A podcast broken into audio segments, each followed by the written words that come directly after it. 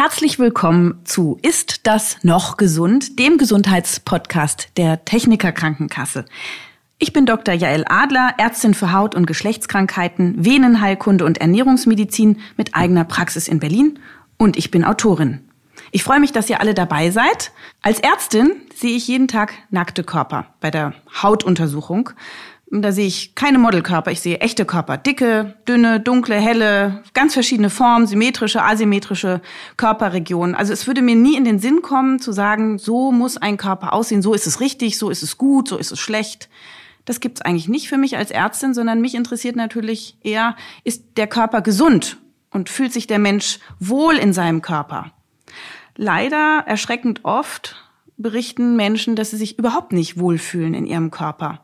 Gerade junge Menschen sind betroffen und einer der möglichen Gründe dafür ist, dass sie eine neue Bühne für ihren Körper gefunden haben, im Guten wie im Schlechten. Das sind die sozialen Medien. Und wer sich da präsentiert, wird oft beschimpft, zum Beispiel mit äh, Sprüchen wie dickes Schwein, du bist widerlich, Frauen wie du sollten keinen Badeanzug tragen. Und das Phänomen nennt man Bodyshaming. Und genau darüber wollen wir heute sprechen.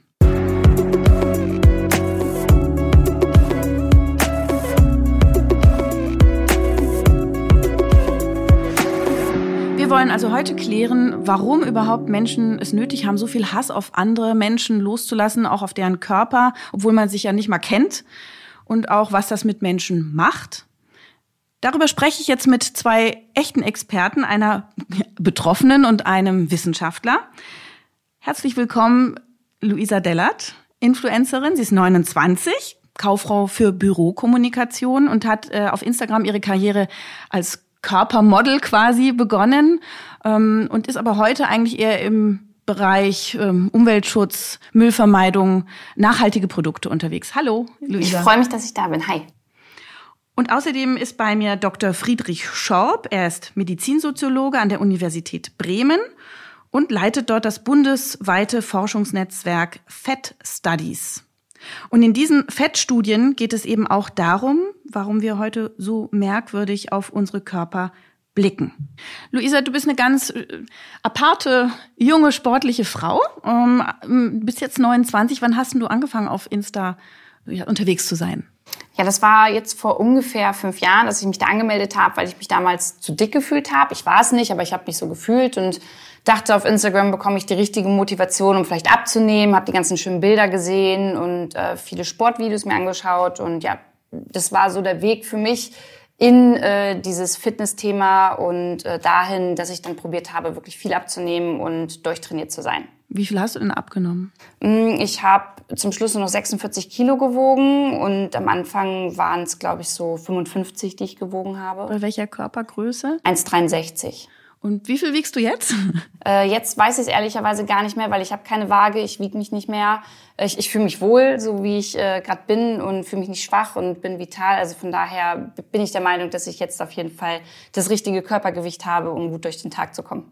Das hört sich auf jeden Fall jetzt sehr gesund an. Wieso ähm, motiviert einen das so, wenn man Bilder von anderen Menschen, die vielleicht auch gefotoshoppt sind oder durch Filter gelaufen sind, ne, dass man denkt, das ist etwas, was ich auch für mich will? Also was hat dich dazu motiviert? Naja, bei mir war es am Anfang meine Unsicherheit. Ich brauchte damals ganz viel Aufmerksamkeit und äh, war selbst gar nicht so selbstbewusst. Und ähm, da war dieses immer auf Instagram mehr Likes bekommen, mehr Kommentare für Fotos, die schön aussehen, halt so, ein, ja, so eine kleine Droge schon, dass ich damit dann irgendwann gar nicht mehr aufhören konnte. Und das war irgendwie ein schönes Gefühl von fremden Menschen, äh, Anerkennung zu bekommen. Ist das wie eine Sucht? Ja, das war auf jeden Fall eine Sucht für mich.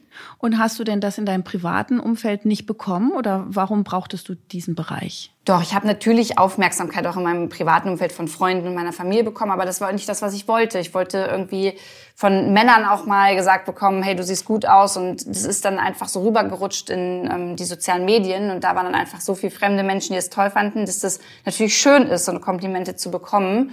Und ähm, deswegen habe ich mich dann mehr auf das Online-Leben konzentriert als auf meine Freunde, meine Familie im Offline-Leben. Mhm. Und hast du denn irgendwie selber die Kurve bekommen oder musstest du Hilfe suchen? Wann hast du gemerkt, irgendwas läuft vielleicht schief? Hm, ich habe beim Sport immer Kopfschmerzen bekommen und bin dann irgendwann auch öfter mal umgekippt. Und dann hat mein Vater gesagt, Mensch, geh doch mal bitte zum Arzt.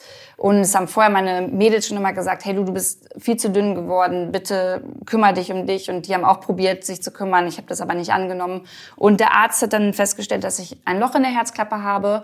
Und dann wurde ich auch schon drei Wochen später operiert. Und das war so der Moment eigentlich nach der OP, dass ich gemerkt habe, okay, da ist ganz gewaltig was schiefgelaufen und es ist ganz wichtig, einfach gesund zu sein und nicht irgendwie ein Sixpack zu haben, weil wenn ich jetzt bei der OP draufgegangen wäre und ein Sixpack gehabt hätte, dann oder hatte, dann hätte ich davon auch nicht mehr viel kaufen können. Also du hattest ein bisschen Glück im Unglück und du brauchtest nicht mal einen Therapeuten, der dir dabei geholfen hat. Das hast du selber gemacht? Genau, ich hatte danach war ich in Therapie, aber eher wegen der Herz-OP, weil das ganz viel privat für mich aufgewühlt hat, auch ähm, aus der Vergangenheit und ich war dann ein Jahr äh, bei einer Therapeutin, mit der ich wöchentlich gesprochen habe und ja, heute äh, würde ich jedem empfehlen, das auch zu machen, weil das für mich eine ganz, ganz wichtige Zeit war. Mhm. Und du hattest ja viele Follower, das hast du auch bis heute. Man kann dir weiter folgen. Ähm, hat sich das verändert dann? Ähm, also dein, du hast nämlich nach der Herzoperation eben einen anderen Schwerpunkt gesetzt. Was war das genau und was hat sich verändert an deiner, an deinen Fans? Genau, also mein Schwerpunkt auf Instagram ist immer das, was mich auch in meinem Privatleben sehr beschäftigt. Und das war nach meiner Herz-OP halt nicht mehr, wie ich ein Sixpack bekomme, sondern wie ich einfach glücklich mit mir selbst werde. Und äh, habe dann mal in den Spiegel geschaut und als dann jemand von mir ein Foto gemacht hat, war da halt auch so ein bisschen Zellulite im Sommer drauf zu sehen. Und das war so das, wo ich dachte, hey, scheißegal. Also ich äh, habe das überstanden, mein Brustkorb ist wieder zusammengewachsen, alles gut. Und genau sowas habe ich dann halt auch auf Instagram geteilt und gesagt, hey, ich bin inzwischen glücklich mit dem, was ich habe und so wie ich bin. Und auch wenn man da mal Zellulite sieht oder Dehnungsstreifen oder es ein kleiner Busen ist oder jetzt eine große Narbe, die ich habe, alles egal. Hauptsache ich bin gesund und kann halt mein Leben genießen. Und wie waren die Reaktionen darauf? Äh, zum größten Teil, ich würde sagen zu 99 Prozent sogar sehr gut. Also gerade besonders Frauen ähm, fanden das wirklich wichtig und schön zu lesen und zu sehen, dass äh, jetzt Luisa, die vorher wirklich so fanat in Fitness war, jetzt auch mal zeigen kann, hey, ist es gut so, wie ich bin und jeder ist in Ordnung, so wie er ist. Und das hat ganz viele angesprochen und glücklich gemacht und auch glaube ich, selbstbewusster gemacht in dem, was sie getan haben, weil man so viele Accounts, die so ein Thema ansprechen, auf Instagram gar nicht gefunden hat. Und von daher war das vielleicht mal ja was Frisches, was da reingekommen ist zu der Zeit. Und hast du auch solche Beschimpfungen erlebt, wie wir es jetzt schon von anderen mitbekommen haben? Ja, auf jeden Fall. Das bekomme ich aber immer noch, äh, wenn ich mal ein Bikini-Foto zeige und damals auch. Also es ist eigentlich egal, wie ich wann wo aussah. Ich habe immer Beschimpfungen bekommen. Ähm, du, du fette Kuh, du äh, siehst aus wie eine gepresste Leberwurst und du fette Schwein. Also all sowas habe ich immer ganz oft bekommen und ähm, steht auch jetzt immer noch unter meinen äh, Bildern. Also ich habe das auch nicht gelöscht, sondern lässt das da stehen, äh, damit andere sehen, hey, okay, der Lou geht's auch so und ähm, die probiert da auch drüber zu stehen. Natürlich ist es im ersten Moment immer ein bisschen schwierig und unschön, sowas zu lesen, aber man muss sich immer vor Augen halten, dass Internet ist leider anonym und ähm, da kann man schnell mal einen Kommentar raushauen und da muss man dann einfach drüber stehen oder versuchen drüber zu stehen. Nur wenn man sich ja so freut über nette Komplimente, über schöne Kommentare, Bewunderungen, dann tun einem ja solche Äußerungen gerade erst recht weh. Genau, ja, weil, weil man das ja alles wenigen, ernst nimmt. Ja, genau, weil das immer die wenigen Kommentare sind, die, die man natürlich nicht jeden Tag liest, sondern die dann einmal so reinprallen. Aber dann redet man halt mit Freunden drüber oder ja, schickt das mal seiner Family und dann sagen die, hey Lu, ganz ehrlich, das ist ein Kommentar unter Tausenden, äh, der jetzt irgendwie negativ war. Und äh, dann realisiert man das auch und dann ähm, kann man das, glaube ich, ganz gut ins Verhältnis setzen. Und was glaubst du, warum haben Menschen sowas nötig, anderen weh zu tun und andere so zu verletzen?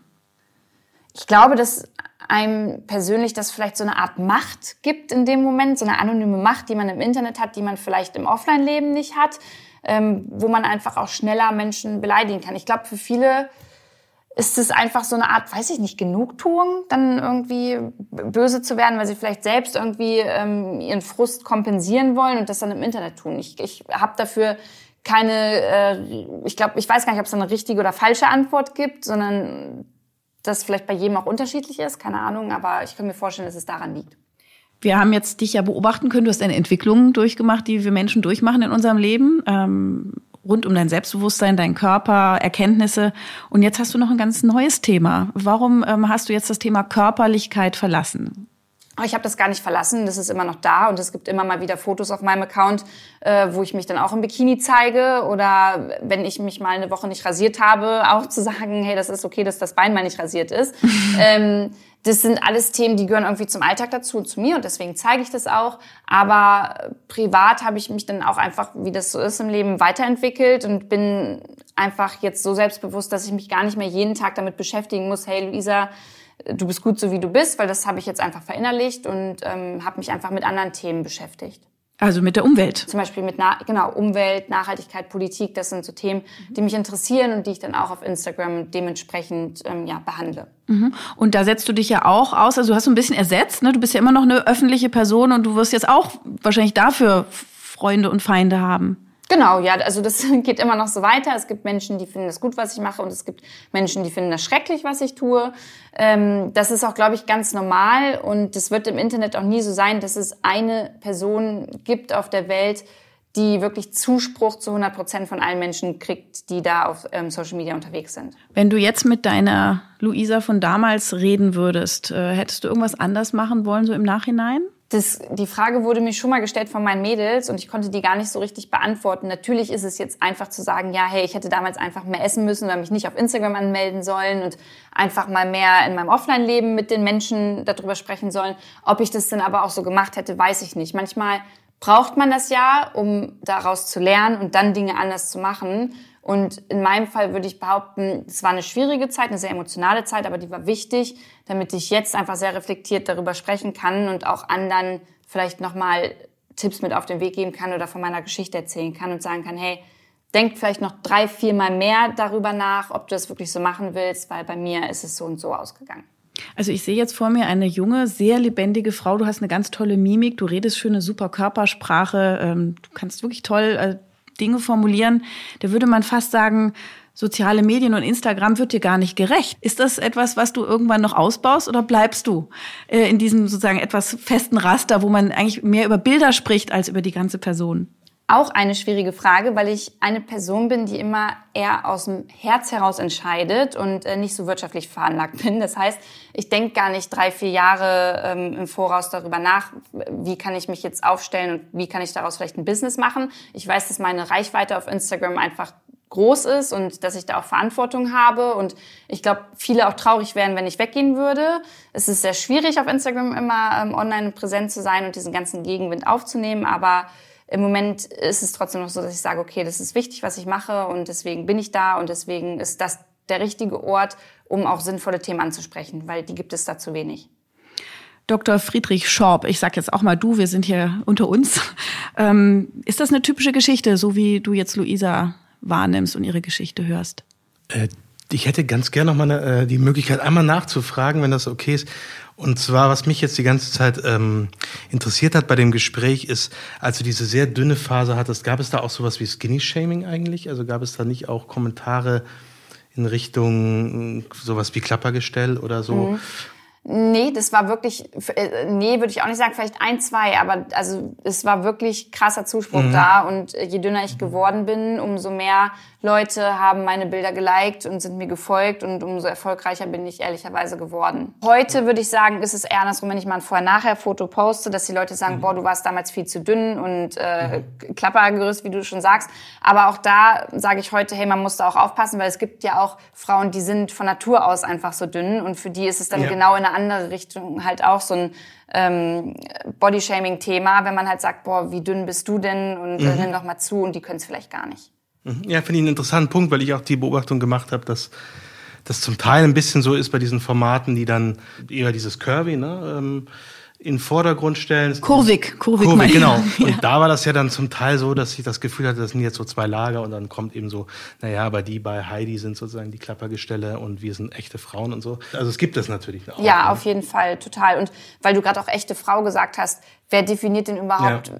was eine echte Frau oder ein echter Mensch generell ist? Also woran, woran macht man das aus? Ich glaube, das muss einfach jeder für sich selbst entscheiden, weil jeder da eine ganz andere Wahrnehmung über das Thema Körperbild und Schönheit halt hat. Und deswegen ja, finde ich das auch schwierig, wenn sowas dann in den Medien steht oder gesagt wird, man ist eine echte Frau, wenn man curvy ist oder man ist eine echte Frau, wenn man dünn ist. wer legt die Schönheitsideale fest und wer hält sich überhaupt dran und muss man sich dran halten? Und ist, sind das alles Modeerscheinungen? Du bist ja als Soziologe ja auch wahrscheinlich, hast einen Überblick über die Geschichte. Ja, das äh, sind natürlich mittlerweile so, ist das etwas ausdifferenzierter in, in unserer Gesellschaft, was man, glaube ich, an solchen Phänomenen wie Curvy, dass es eben sowas auch gibt, dann auch sieht. Ähm, grundsätzlich ist natürlich so, dass eigentlich gesellschaftlich immer das als attraktiv gilt, was schwer zu erreichen ist. Also was sozusagen sich nur eine Minderheit auch leisten kann. Das heißt, in ärmeren Gesellschaften, und das haben wir nicht nur in der Vergangenheit, sondern jetzt auch zum Teil in einigen afrikanischen Ländern ähm, auch durchaus so eine Tradition, gerade bei Frauen. Also es ist immer die, der Körper der Frau steht immer im Mittelpunkt. Das ist so ein bisschen auch das, womit der Mann sich definiert. Aber äh, was dann sozusagen als attraktiv gilt, äh, insbesondere bei den Frauen, das ist eben höchst unterschiedlich und es gibt durchaus auch afrikanische Kulturen heute in der Gegenwart, in denen das eben dann eher der füllige Körper ist und wo sie sich auch richtig quälen und regelrecht gemästet werden, um eben diesen fülligen Körper dann auch zu erreichen. Also wo dann die Frauen, denen es aus genetischen Gründen schwerfällt, Gewicht zuzulegen, eigentlich diejenigen sind, die, die darunter zu leiden haben. Also das glatte Gegenteil von dem, was wir in unserer Gesellschaft überwiegend haben. Und in unserer Gesellschaft dagegen ist natürlich so, dass es leichter ist, sage ich mal, äh, Gewicht zuzulegen, als äh, sich dünn zu halten. Also die unsere Umwelt, was man so im Fachjargon auch adipogene Umwelt nennt. Also ist, fettmachende Umwelt. Fettmachende Umwelt, wenn man so will, genau. Ist eben so angelegt, dass äh, wir, naja, wir müssen in der Regel nicht körperlich arbeiten. Wir, äh, die Bewegung im Alltag ist eher was, was sozusagen noch oben drauf kommt zu allen Pflichten, zu der Arbeit und zu allen familiären Pflichten, dass wir sozusagen noch extra organisieren müssen, dass wir Zeit haben, ins Fitnessstudio zu gehen, also zu joggen. Es ist natürlich auch eine Geldfrage. Und all das führt dazu, dass das eigentlich eher die Wohlhabenderen, also nicht nur die ganz Reichen natürlich, aber eher die Wohlhabenderen sind, die äh, darauf sehr stark achten und die auch die Ressourcen haben, finanziell wie zeitlich oder sich das irgendwie einteilen können. Die haben natürlich auch viel zu tun, aber sie können sich einteilen. Ähm, natürlich, das Thema Ernährung kommt auch noch dazu. Äh, kalorienreiche Ernährung ist billiger, deut deutlich billiger. Und ähm, all das führt dazu eben, dass eigentlich das eher so zum Privileg wird, äh, dünn zu sein und dass das dann auch das vorherrschende Schönheitsideal in unserer Gesellschaft ist. Das ist ganz interessant, äh, was du erzählst. Das, was man äh, nicht hat, quasi will man haben oder mhm. was so schwierig ist zu erreichen. Das ist ja, ich als Hautärztin sehe das ja auch. Also ähm, Menschen, die also braun sind immer noch, ne, gelten als eher die Erholten, die Zeit haben, auf den Golfplatz zu gehen. Und äh, früher war es ja genau umgekehrt, da waren die Wohlhabenden die Blassen. Also das hat sich ja auch verändert, auch leider äh, zum Un Ungesunden. Ne? Wer sehr viel braun ist, kriegt sehr viel Hautkrebs und sehr viel Falten. Genau, und da gibt's glaube ich, auch eine ganz interessante Entwicklung. Gerade bei diesem Thema Körperbräune finde ich das auch spannend. Das, das stimmt natürlich, dass auf jeden Fall das heute eher ein Zeichen ist von, ich kann mir Urlaub leisten, ich habe irgendwie ich gehe raus und sowas. Ähm, aber diese übertrieben oder ich sag mal diese starke Bräunung hat dann ja schon wieder einen negativen. Also weil man jetzt einfach ins Solarium gehen kann und das machen kann. Das gilt dann oder ist ja auch ungesund äh, und möglicherweise, wenn man es übertreibt. Und das gilt dann eher als was, was Negatives wieder. Ne? Also auch bei der Bräune kommt sozusagen auf die Feinheiten an. Die Dosis macht das die Gift. Dosis, genau, sozusagen. Genau, die Dosis macht da. das Gift. Mhm.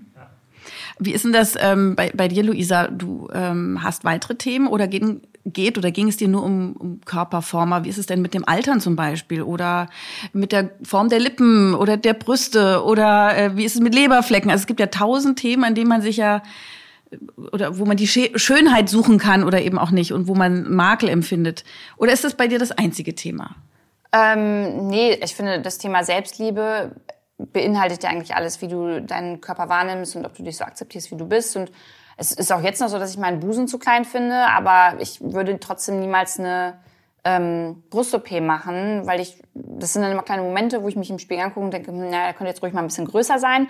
Aber dann gehe ich wieder drei Tage ähm, ins Schwimmbad oder bin unterwegs und denke gar nicht mehr darüber nach. Also merke ich auch, okay, das sind immer kleine, kleine Momente, aber es geht mir jetzt nicht so schlecht, dass ich da irgendwie eine OP machen müsste. Und von daher glaube ich, ist es auch normal, dass man Dinge hat, äh, die man an sich nicht mag.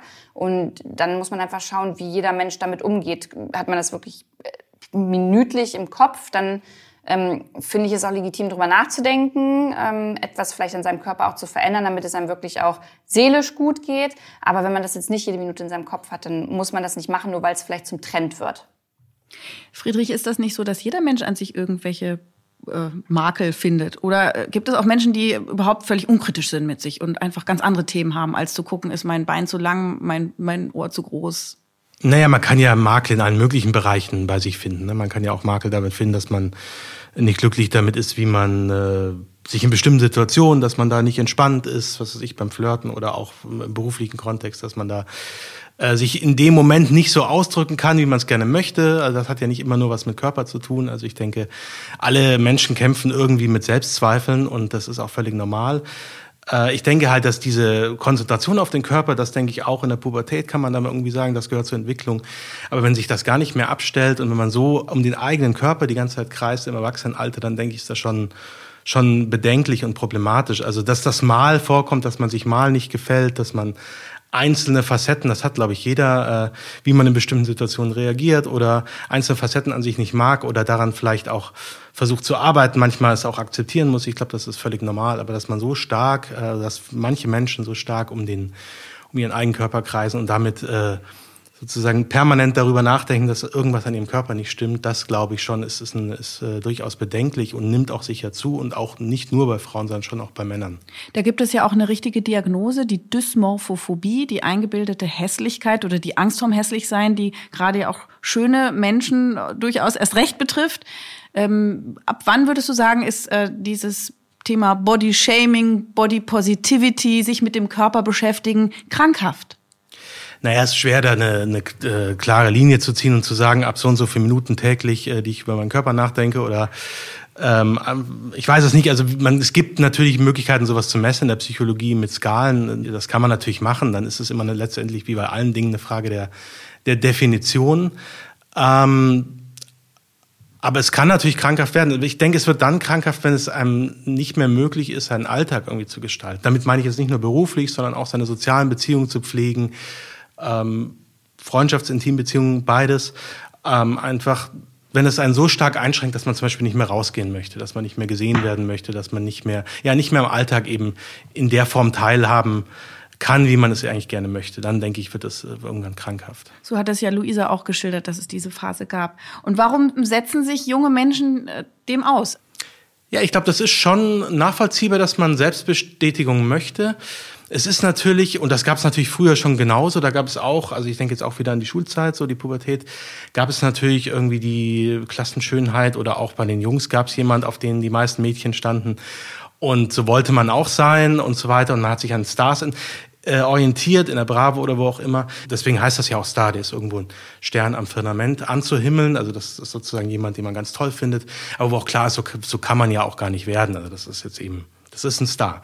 Aber so zu versuchen, selber sich als perfekt oder sich permanent zu inszenieren, das, glaube ich, ist eine, ist eine gefährliche Tendenz. Also, dass man selbst sich so äh, quasi inszeniert und permanent auf, diese, auf dieses Feedback dann ja auch lauert. Ne? Und da sind übrigens Mädchen auch mehr gefährdet als Jungs. Also, es gibt ja immer die Diskussion, wie stark äh, sind Mädchen, junge Frauen von Internetnutzung gefährdet. Und da ist es tatsächlich so, dass die Studien zeigen, also im, im Vergleich dazu sind so äh, sage ich jetzt mal, diese gewalttätigen Videospiele, über die wir auch viel diskutieren, eigentlich harmloser, als äh, wenn man äh, versucht, permanent äh, Bestätigung zu bekommen und denen dann eben ganz oft ganz fiese und, und gezielte gemobbt wird ne? und auch anonym gemobbt wird und sozusagen das Gegenteil dann bekommt. Das führt eigentlich stärker dazu, dass Menschen psychische Probleme kriegen und sich zurückziehen. Und das ist, denke ich, eine Tendenz, die ist gefährlich und die gab es natürlich vor den sozialen Medien äh, nicht so extrem, weil es einfach diese Möglichkeiten nicht gab. Man hat natürlich auch negatives Feedback vielleicht bekommen äh, im Schwimmbad oder im, im Alltag äh, in bestimmten Situationen.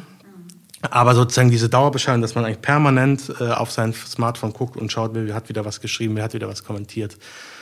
Ähm, das ist natürlich eine ganz neue Dimension und ich, das, denke ich, ist durchaus problematisch. Und was macht das mit uns und was macht das mit der Gesellschaft und was sagt es über unsere Gesellschaft? Naja, es zeigt halt eine sehr starke Individualisierung und äh, ja auch ein Rückzug ein Stück weit eigentlich auf das, was man vermeintlich kontrollieren kann. Und ich glaube, das ist auch so ein Problem. Also es ist natürlich gut, auf seinen Körper zu achten, auf seine Gesundheit zu achten, aber sozusagen den Körper als etwas zu nehmen, zu sagen, das kann ich kontrollieren, was außen um mich herum passiert, äh, seien das politische Entwicklungen, seien das äh, ökonomische Entwicklungen, wo ich äh, sozusagen nicht, nicht mitkomme, wo ich gar keinen Einfluss drauf habe, ob ich da irgendwie später mal äh, einen guten Arbeitsplatz finde oder ob ich, ob ich irgendwie, ob das Klima weiter äh, ansteigt oder so, habe ich eh keinen Einfluss drauf. Ich konzentriere mich auf meinen Körper, das kann ich kontrollieren und ich glaube, das ist ein ganz gefährlicher Trugschluss. Also erstmal ist es schade, wenn man sich sozusagen abkapselt von der Welt Und zum anderen kann man den Körper eben auch nur sehr bedingt kontrollieren. Also der Körper ist, ist einem gegeben und man kann den nicht äh, beliebig manipulieren und in eine, in eine beliebige Form bringen. Aber viele versuchen das halt und sehen das so als das Refugium, auf das sie, äh, über das sie Kontrolle haben. Und das äh, wird natürlich dann durch solche äh, Phänomene wie die sozialen Medien nochmal bestärkt und sozusagen nochmal totalitärer. Kommen wir mal noch ein bisschen mehr zum Thema Übergewicht, deinem Hauptthema, wo du auch Experte bist. Hat das zugenommen, hat das abgenommen? Äh, ist es eine Epidemie, dass wir alle übergewichtig werden und unsere Kinder?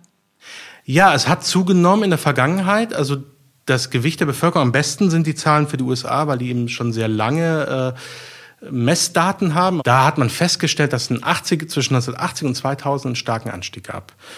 Und man kann eben von nicht ganz so guten Daten, aber von doch ähm, lokalen und regionalen Erhebungen sagen, dass das in Deutschland nicht so stark ausgeprägt ist, aber dass es da auch eine ähnliche Entwicklung gab. Seit den 2000er Jahren, seitdem man sich dieses Problems so bewusst wurde und es dann auch als Epidemie bezeichnet hat, ist es aber tatsächlich so, dass in Deutschland, seitdem wird das ja auch regelmäßig erhoben, zum Beispiel der Kinder-Jugend-Gesundheitssurvey, dass da in den letzten 10, 20 Jahren keine Veränderung mehr stattgefunden hat. Also dass es nicht mehr dicke Kinder gibt. Ähm, und gerade auch im Kindergartenalter oder im, Vorschulalter in einigen Bundesländern sogar, da gibt es ja nochmal die Schuleingangsuntersuchungen, die ja dann ganz viele erfassen, also praktisch alle eigentlich, ähm, dass es da in einigen Bundesländern sogar äh, Rückgänge gab. Und ähnliches finden wir auch in anderen europäischen und westlichen Industrieländern. In den Schwellenländern steigt es natürlich an.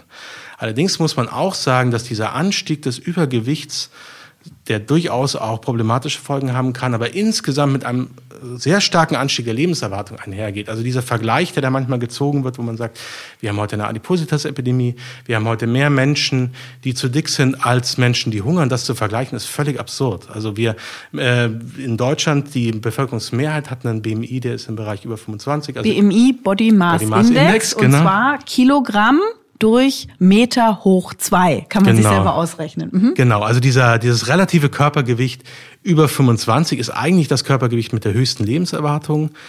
Ähm, zwischen 25 und 30. Und da das irgendwie zu vergleichen mit Leuten, die mangelernährt sind oder unterernährt sind, ist natürlich völlig absurd. Also das ist sozusagen ein so gesehen ein geringer Preis für den, für den Wohlstand. Natürlich gibt es aber auch äh, im, im hohen BMI-Bereich dann schon gesundheitliche Probleme.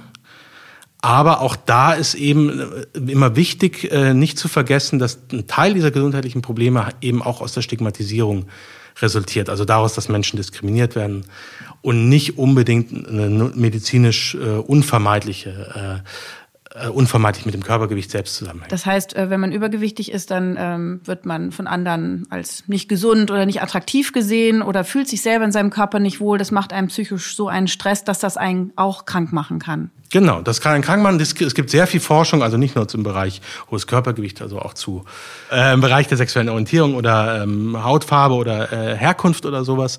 Also gibt es ganz viele Studien äh, zu Diskriminierung und das ist natürlich so, dass es hat unmittelbar Auswirkungen auf den Körper. Also der Cortisolspiegel steigt, der Bluthochdruck steigt. Das ist natürlich bei Gewicht kein bisschen anders. Es ist sogar vielleicht noch extremer, weil es eben so präsent ist. Und das äh, macht eben krank. Und auch die Tatsache, dass viele äh, Menschen mit hohem Körpergewicht äh, nicht gerne zum Arzt gehen, weil sie eben die Erfahrung gemacht haben, dass sie nicht wirklich äh, vernünftig untersucht werden, dass ihnen gesagt wird, nehmen Sie erst mal 20 Kilo ab und kommen Sie dann wieder, dann werden die Beschwerden schon weg sein. und das führt eben dazu, dass viele dann Vorsorgeuntersuchungen nicht wahrnehmen oder eben bei, wenn Symptome auftreten, das so, so lange wie möglich rauszögern, den Arztbesuch was natürlich dann auch negative gesundheitliche Konsequenzen hat. Luisa hat uns ja gezeigt, es gibt einen neuen Trend, Body Positivity. Ja, man sieht es auch in der Werbung teilweise, dass die Models eben nicht mehr dürr sind, dass die üppige Unterhosenmodels auswählen oder Seifenwerbung mit normalen Frauen, mit kurvigen Frauen. Ist das nicht auch vielleicht ein bisschen gefährlich, dass man jetzt sagt, ach, Übergewicht ist doch schön und bleiben wir doch mal lieber alle so, weil wir uns ja selber alle lieb haben sollen und annehmen sollen? Ist da nicht auch ein Gesundheitsrisiko verbunden mit? Nee, ich denke eher im Gegenteil. Also wenn man Körpervielfalt akzeptiert, ist das unbedingt gesundheitsförderlich. Also den Menschen das Gefühl zu geben, sie äh, sollen sich in ihrem Körper wohlfühlen oder sie sind in ihrem Körper willkommen. Und dann eben Gesundheitsförderung so zu betreiben, dass man sagt, Bewegung äh, ist, macht Spaß, kann man, das geht nicht darum, dass man dabei abnimmt. Der eine oder die andere tut's vielleicht andere nicht, sondern es geht darum, Spaß an der Bewegung zu haben, ähm, einfach sich auszupowern, beim Essen genauso. Nicht äh, weniger Kalorien zu konsumieren, sondern vielleicht mal was Neues auszuprobieren, sich ausgewogen zu ernähren, äh, mit Essen nicht negative Gefühle zu kompensieren. Ähm, und auch überhaupt mal wieder so ein Hungersättigungsgefühl zu bekommen, um eben nicht äh, sozusagen von den in so eine Dauerdiät abzurutschen, die ja häufig dann auch noch zu einem stärkeren Gewichtszunahme führt, weil man eben in diesen Jojo-Effekt kommt.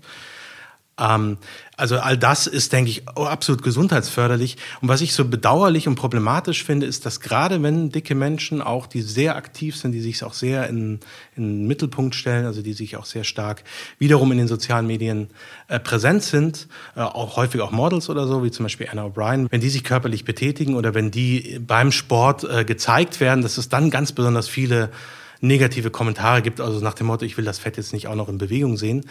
Ähm, dabei ist ja das gerade, was wir eigentlich von dicken Menschen theoretisch verlangen. Ne? Wir wollen, dass sie sich Sport machen, wir unterstellen ihnen, sie würden sich nicht bewegen und seien deswegen so dick. Wenn sie sich aber bewegen, gerade in der Öffentlichkeit, bekommen sie extrem viel negatives Feedback. Also nach dem Motto, weil man das nicht sehen möchte, weil es dann so präsent wird ähm, oder weil es halt auch einfach nicht ins Bild passt und dann irgendwie das so die Leute so verunsichert, dass die dicke Person sich jetzt nicht versteckt irgendwo und schamhaft irgendwas äh, in sich reinstopft, sondern sich präsentiert und sich auch äh, sportlich präsentiert, das, das äh, irritiert die Leute so stark, dass sie dann noch aggressiver reagieren. Also man könnte meinen, aus diesen Beleidigungen spricht so eine Art Ekel. Ist das Ekel oder ist es einfach nur Fiesheit? Also was ist das, was da aus den Menschen rauskommt? Ich glaube schon, dass an diesem Ekel was dran ist. Also das ist ja auch nichts, was man Menschen jetzt per se vorwerfen kann. Das ist ja auch ein Stück weit sozialisiert vielleicht, also sozusagen, wir kriegen das ja auch ein Stück weit antrainiert, vielleicht auch in der Familie, dass man gesagt wird, das sieht eklig aus oder du siehst nicht gut aus oder so findest du nie einen Mann und sowas. Äh, dass wir das auch vielleicht, das setzt sich dann möglicherweise in der Schule fort. Wir haben sozusagen immer diese, wir, wir haben, wir kennen diese Frauenzeitschriften, oh Gott, äh, Cellulite-Alarm, oh Gott, Fettalarm, ne, ähm, wo dann draufgehalten wird, und so kriegen wir das antrainiert und insofern äh, ist es vielleicht auch, wenn man diesen Ekel hat, erstmal nichts, wo man sagen muss, okay, ich bin jetzt ein ganz schlechter Mensch. Was man, glaube ich, äh, dann aber tun sollte, ist darüber zu reflektieren ja, und zu sagen, okay, ich habe das und das kommt irgendwo her, aber ich lebe das jetzt nicht auch noch aus, sondern ich versuche mal rauszufinden, woher kommt das und wie kann ich damit umgehen. Auf Instagram liest man Hashtag Body Positivity.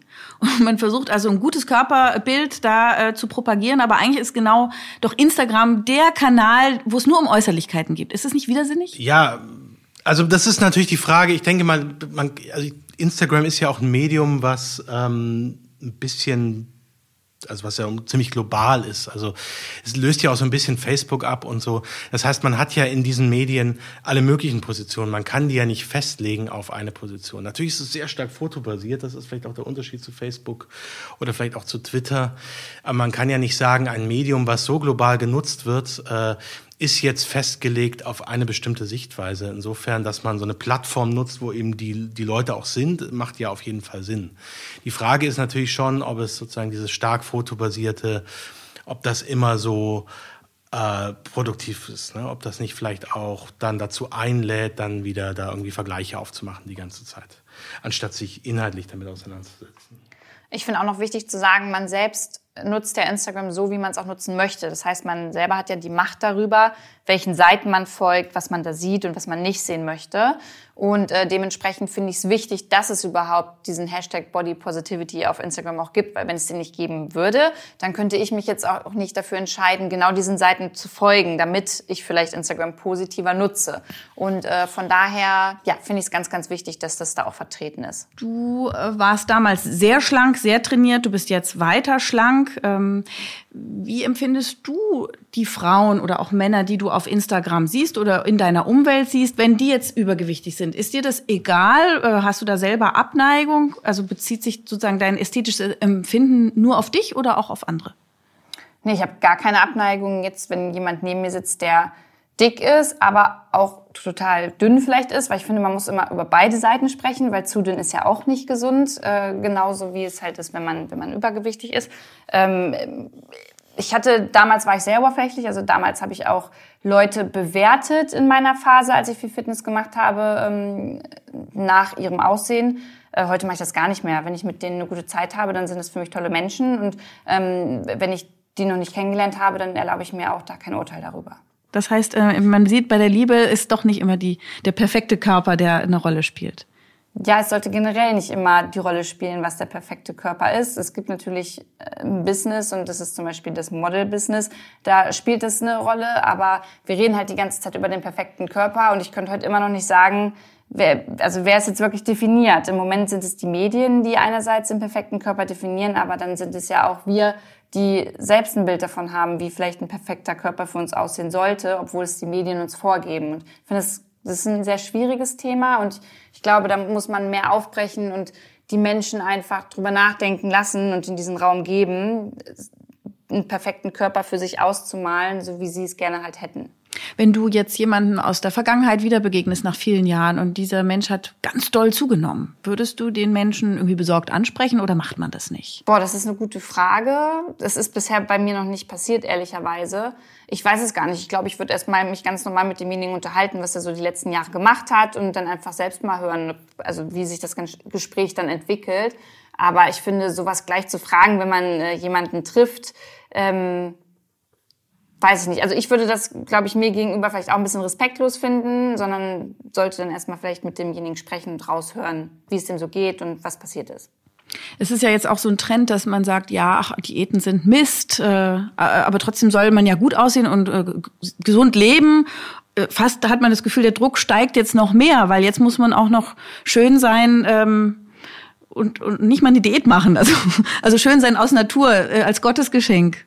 Aber das ist ja auch wieder was, was die Medien uns gerade vorgeben. Und also ich würde dabei bleiben, dass ich sagen würde, auf Dauer ist eine Diät einfach sinnlos, sondern da geht es dann darum, dass man sich darüber äh, klar werden muss, was bedeutet für mich eine gesunde Ernährung und was gehört zu einer gesunden Ernährung dazu. Ich meine, es ist ja auch wissenschaftlich erwiesen, was zu einer gesunden Ernährung dazugehören sollte. Und äh, das ist etwas, womit man sich beschäftigen sollte und nicht damit, dass in den Medien da steht, hey, ihr braucht gar keine, ihr seht auch so gut aus und braucht jetzt doch keine Diät. Ähm, es kommt ja mal ein bisschen drauf an. Ich glaube, eine Diät macht dann Sinn, wenn man wirklich ähm, gesundheitlich gefährdet ist und dann sollte man das auch ähm, ärztlich begleiten lassen, meiner Meinung nach. Aber jetzt irgendeine so zehn Wochen Diät aus einer ähm, Klatschzeitung machen, damit ich dann schnell noch den Bikini über die habe, ist für mich sinnlos. Ist das etwas, was wir uns wünschen? Äh, Body-Neutralität quasi? Ja, das ist die Frage, ob es das geben kann. Also ich glaube, das ist, kann man nicht schlecht verordnen oder so.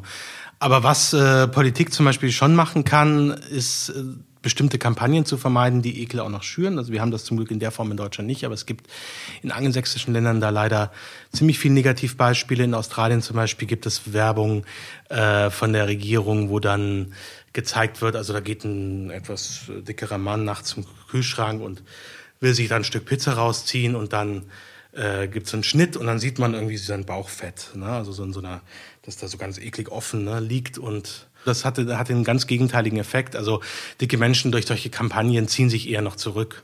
Ja, und, und, essen dann vielleicht noch mehr aus Frust oder so, also sind überhaupt, ziehen sich dann zurück, wenn sie so, wenn sie mit sowas konfrontiert werden. Das hat überhaupt nicht den Effekt, dass sie sagen, oh ja, jetzt fällt mir ein, das ist ja vielleicht gar nicht so gut. Ähm, jetzt sollte ich vielleicht weniger essen oder sowas, sondern es hat eher den gegenteiligen Effekt. Also es führt zu einem noch zu einem stärkeren Rückzug.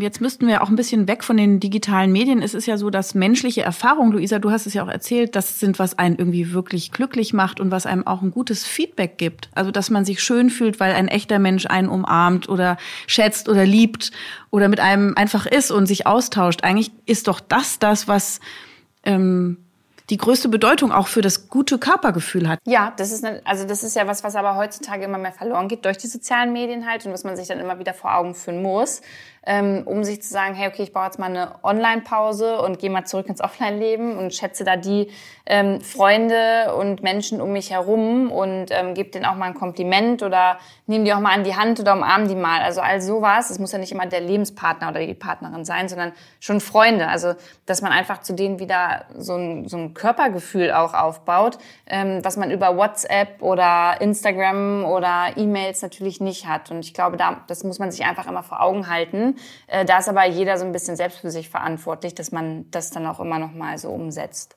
Was ist denn mit unseren Hörern, wenn die jetzt da sitzen und sagen, ach, meine Oberschenkel sind aber trotzdem zu fett, egal was die da jetzt reden und ich mag nicht im Bikini an den Strand. Was können die denn tun? Ich glaube nicht, dass man sich jetzt irgendwie zwingen sollte, sich gut zu finden, schön zu finden. Das funktioniert, glaube ich, nicht.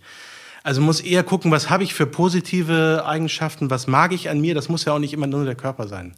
Und was ist mir wichtig? Wofür setze ich mich ein? Ne, was ist mir, ist, ob das jetzt äh, politisch ist, ob das gesellschaftlich ist, ob das im Privaten ist, ob das mit Freunden ist, also oder ob das Hobbys sind. Ne? Was ist mir wichtig? Wo habe ich Spaß dran? Äh, das, darum geht es mir. Mein Körper ist, natürlich ist der Körper wichtig und soll auch gepflegt werden, aber ein Stück weit ist er eben auch ein Werkzeug und man kann ihn eben nicht so modellieren, wie er, äh, man muss ihn halt auch erstmal so man, mit dem arbeiten, was man hat. Und ähm, da ist es wichtig, dass man, glaube ich, ein bisschen davon wegkommt, zu sagen, okay, ich muss mich jetzt unbedingt schön finden, das kann auch wieder eine Überforderung sein. So nach dem Motto, ich habe es nicht geschafft abzunehmen, einmal versagt, jetzt schaffe ich es nicht, mich schön zu finden, zweimal versagt, sondern dass man wirklich sagt, okay, äh, das ist jetzt, das ist jetzt gerade vielleicht nicht das Ziel, sondern das Ziel ist, ich gucke einfach nicht den ganzen Tag in den Spiegel, sondern ich konzentriere mich auf das, was mir wichtig ist, was mir Spaß macht. Und den Körper, den ich, äh, den ich eben habe, den nutze ich dafür, so gut es geht. Als Ärztin ähm, finde ich es auch immer nochmal äh, wichtig zu betonen, ein gesunder Körper oder ein Körper, der funktioniert, der uns durchs Leben trägt, ist ja auch etwas, da darf man dankbar sein, da darf man sich freuen. Ähm, klar darf man dem Körper auch helfen, auch gesund zu bleiben. Und es gibt ja auch manchmal Krankheiten, die kommen, aber wir sind noch da, wir leben, wir können unser Leben gestalten. Und dann ist das ja eigentlich ein viel höherer Wert. Und dann kann man auch vielleicht über diesen Weg seinen Körper irgendwie besser annehmen. Ja, ich glaube, das ist so eine Sache, die macht man sich zu wenig bewusst und manchmal braucht es dann halt so eine Situation im Leben leider, damit man sich erst daran, also ja, das nochmal, sich daran erinnert oder das nochmal hervorholt. Also ich wünsche jetzt natürlich niemanden, dass äh, jeder jetzt eine Herz-OP machen muss oder dass im Umkreis der Familie jemand verstirbt, aber oft sind es halt diese Dinge, diese Situationen, die einen daran dann erinnern lassen, okay, hey, äh, mein Leben ist echt wertvoll, weil ich bin noch hier und äh, ich kann das gerade alles miterleben und machen. Und da ist mir eigentlich egal, ob ich einen großen Busen, einen kleinen Busen oder eine große Nase oder eine kleine Nase habe. Jetzt hast du ja mir als Ärztin auch und den anderen Ärzten äh, schon gute Tipps gegeben. Ich habe äh, innerlich schon mitgeschrieben. Vielleicht kriegen wir auch noch ein paar Ratschläge für uns Verbraucher. Also wie gehen wir mit unserem Körper um? Wie sollen wir auf ihn achten? Was ist aus wissenschaftlicher Seite für uns gut? Ich glaube, es ist wichtig, dass man natürlich auf seine Gesundheit achtet, dass man guckt, dass es einem gut geht, dass man sich wohlfühlt, dass man vor allem nicht, äh, wenn wir jetzt nochmal beim Thema Ernährung bleiben, negative Gefühle mit Ernährung kompensiert, genauso wenig aber mit anderen Mitteln. Ne? Das ist natürlich äh, schlecht für den Körper und schlecht für die Psyche. Und vor allem nicht zu glauben, das ist vielleicht ganz wichtig, dass man, das kannst du wahrscheinlich ja auch bestätigen, dass man mit einem neuen Körper, dass dann auf einmal alle Probleme verschwinden würden. Ne? Also das ist. Dann kommen vielleicht neue. Was viele Patientinnen und Patienten berichten, ist, dass sie danach psychische Probleme bekommen zum Teil, weil sie sich in ihrem eigenen Körper nicht mehr zu Hause fühlen, ne? weil das ist irgendwie nicht mehr ihr Körper. Sie haben so viel Gewicht abgenommen in so kurzer Zeit, dass sie irgendwie das Gefühl haben, sie sind in einem fremden Körper. Das ist so ein, die, die Verbindung mit dem Körper, äh, den sie natürlich eigentlich auch nicht wollten, aber der trotzdem ihr Körper war, die ist nicht mehr da. Und sie stellen fest, oh, ich habe ja immer noch Probleme im Berufsleben. Ich bin ja immer noch nicht die eloquenteste und, und äh, selbstbewussteste Person aller Zeiten. Meine Beziehung und mein Partner ist immer noch äh, nicht so, wie ich ihn mir wünsche und behandelt und trägt mich immer noch nicht auf Händen. Ähm, und das führt dann, da fallen viele in ein ganz großes Loch. Und da ist es vielleicht sinnvoll zu gucken, was sind eigentlich meine Probleme und wie gehe ich sie an und was hat mein Körper wirklich damit zu tun und wo ist das vielleicht auch einfach eine Kompensation oder wo ist das eine Projektion, dass ich das alles auf meinen Körper spiegle, weil ich mich dann vielleicht auch mit ganz vielen Problemen gar nicht auseinandersetzen muss, weil ich sozusagen immer im Hinterkopf habe, ach, wenn ich dann erstmal dünn bin oder wenn ich erstmal meine neuen Busen habe oder was auch immer, dann ist alles wunderbar. Und Luisa, äh, gibt es von dir auch Ratschläge, Tipps für unsere Hörerinnen und Hörer, ähm, wie wir ab jetzt unseren Körper wahrnehmen? Ich finde es super schwierig, weil es ist halt ein sehr persönliches und sehr individuelles Thema und man kann halt noch so viele Selbstliebeübungen einem mit auf den Weg geben. Das klappt nicht immer. Ich glaube, wichtig ist einfach, dass man weiß, man ist nicht unnormal, wenn es Tage gibt, an denen man sich nicht wohl fühlt. Und dass es dann ganz wichtig ist, einfach schöne Dinge zu machen und mit Freunden vielleicht auch drüber zu reden und zu sagen, hey, ich hatte heute irgendwie einen Scheißtag und ähm, ich habe schon wieder meine Nase im Spiegel. Also, dass man da einfach drüber redet. Reden ist ganz, ganz wichtig und ähm, sich dann auch probieren, diesen, diesen Schalter umzudrehen und halt andere Dinge zu machen. Und das wird wahrscheinlich auch nicht bei jedem klappen, aber man muss es sich immer mal vor Augen halten. Und ähm, ich, für Selbstliebe gibt es leider kein Medikament, was man einnehmen kann und dann ist man das ganze Leben geheilt. Ich glaube, man muss einfach ähm, wissen, okay, man hat nur dieses eine Leben, das ist ganz, ganz wertvoll, das ist das, was man sich immer vor Augen halten muss Und wir dürfen uns nicht so viel vergleichen ähm, und müssen einfach dankbar dafür sein, dass wir das machen können, was wir machen. Jetzt zum Beispiel hier auf diesem Stuhl sitzen und miteinander reden. Ich meine, ähm, ja, das ist ja das Allerwichtigste. Und wenn man das für sich schafft, immer sich vor Augen zu halten, dann ähm, kann man auch meiner Meinung nach damit ein bisschen entspannter umgehen, weil man dann weiß, was wirklich wichtig ist. Selbstliebe klingt ein bisschen egoistisch und narzisstisch. Du meinst es aber nicht so und der Begriff meint auch was anderes. Was meint er denn genau? Also was bedeutet eine gesunde Form der Selbstliebe? Na, für mich bedeutet Selbstliebe in dem Moment, dass ich mich so akzeptiere, wie ich bin und äh, dass ich auch das Recht darauf habe, mich so zu akzeptieren, wie ich bin, egal was andere sagen. Und das darf auch ruhig egoistisch sein, da muss man auch egoistisch sein, äh, weil man dann auch nicht diese Meinungen von außen so zulässt, wenn man diese Selbstliebe verinnerlicht hat. Weil man dann, wenn man so eine Klatschzeitung, über die wir vorhin gesprochen haben, halt in die Hand nimmt und sagt, boah, was ist denn das schon wieder für ein Scheiß, der da drin steht? Äh, die arme Frau, die da gerade äh, so dargestellt wird und sich nicht denkt, oh nein, habe ich jetzt auch die Zellulite? Was ist, wenn das jemand bei mir sieht? Und äh, das heißt, Selbstliebe passt auch mit Liebe für die Umwelt, für die Mitmenschen, das passt zusammen. Also wir sind da nicht nur auf uns fixiert. Ich, ich glaube, dass das generell ganz wichtig ist. Also Selbstliebe für sich, damit ist man ja erstmal mit sich dann zufrieden. Und wenn man mit sich zufrieden ist, dann hat, man kann ja erst andere lieben und vielleicht auch sich mit seiner Umwelt beschäftigen, äh, wenn man zu sich selbst gefunden hat. Und von daher finde ich es ganz, ganz wichtig, dass man sich selbst erstmal liebt und dann ähm, sich auch gerne noch äh, mit der Umwelt auseinandersetzt oder mit seinen Mitmenschen. Und vielleicht hat man ja auch mal das Recht auf Unzufriedenheit. Man kann ja genau. auch mal übellaunig sein. Oder? Auf jeden Fall, auf jeden Fall. Das Recht nehme ich mir auch äh, raus. Das ist dann auch total in Ordnung. Und wie gesagt, man hat auch einfach Tage, an denen man sich richtig scheiße fühlt und äh, vielleicht denkt, man ist der unschönste Mensch der Welt, aber ähm, das geht dann auch wieder vorbei.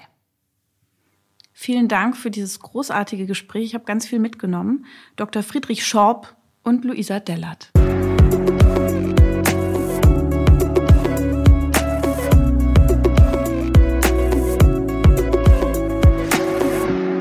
Das war Ist das noch gesund? Der Gesundheitspodcast der Techniker. Alle zwei Wochen bekommt ihr hier auf dem Podcast-Kanal eine neue Folge zu hören. Für die Neugierigen in Langform, für die Eiligen als kurze Wissensinfusion. Welche Themen wir als nächstes behandeln, erfahrt ihr im Newsletter der Techniker. Danke fürs Zuhören und bis zum nächsten Mal.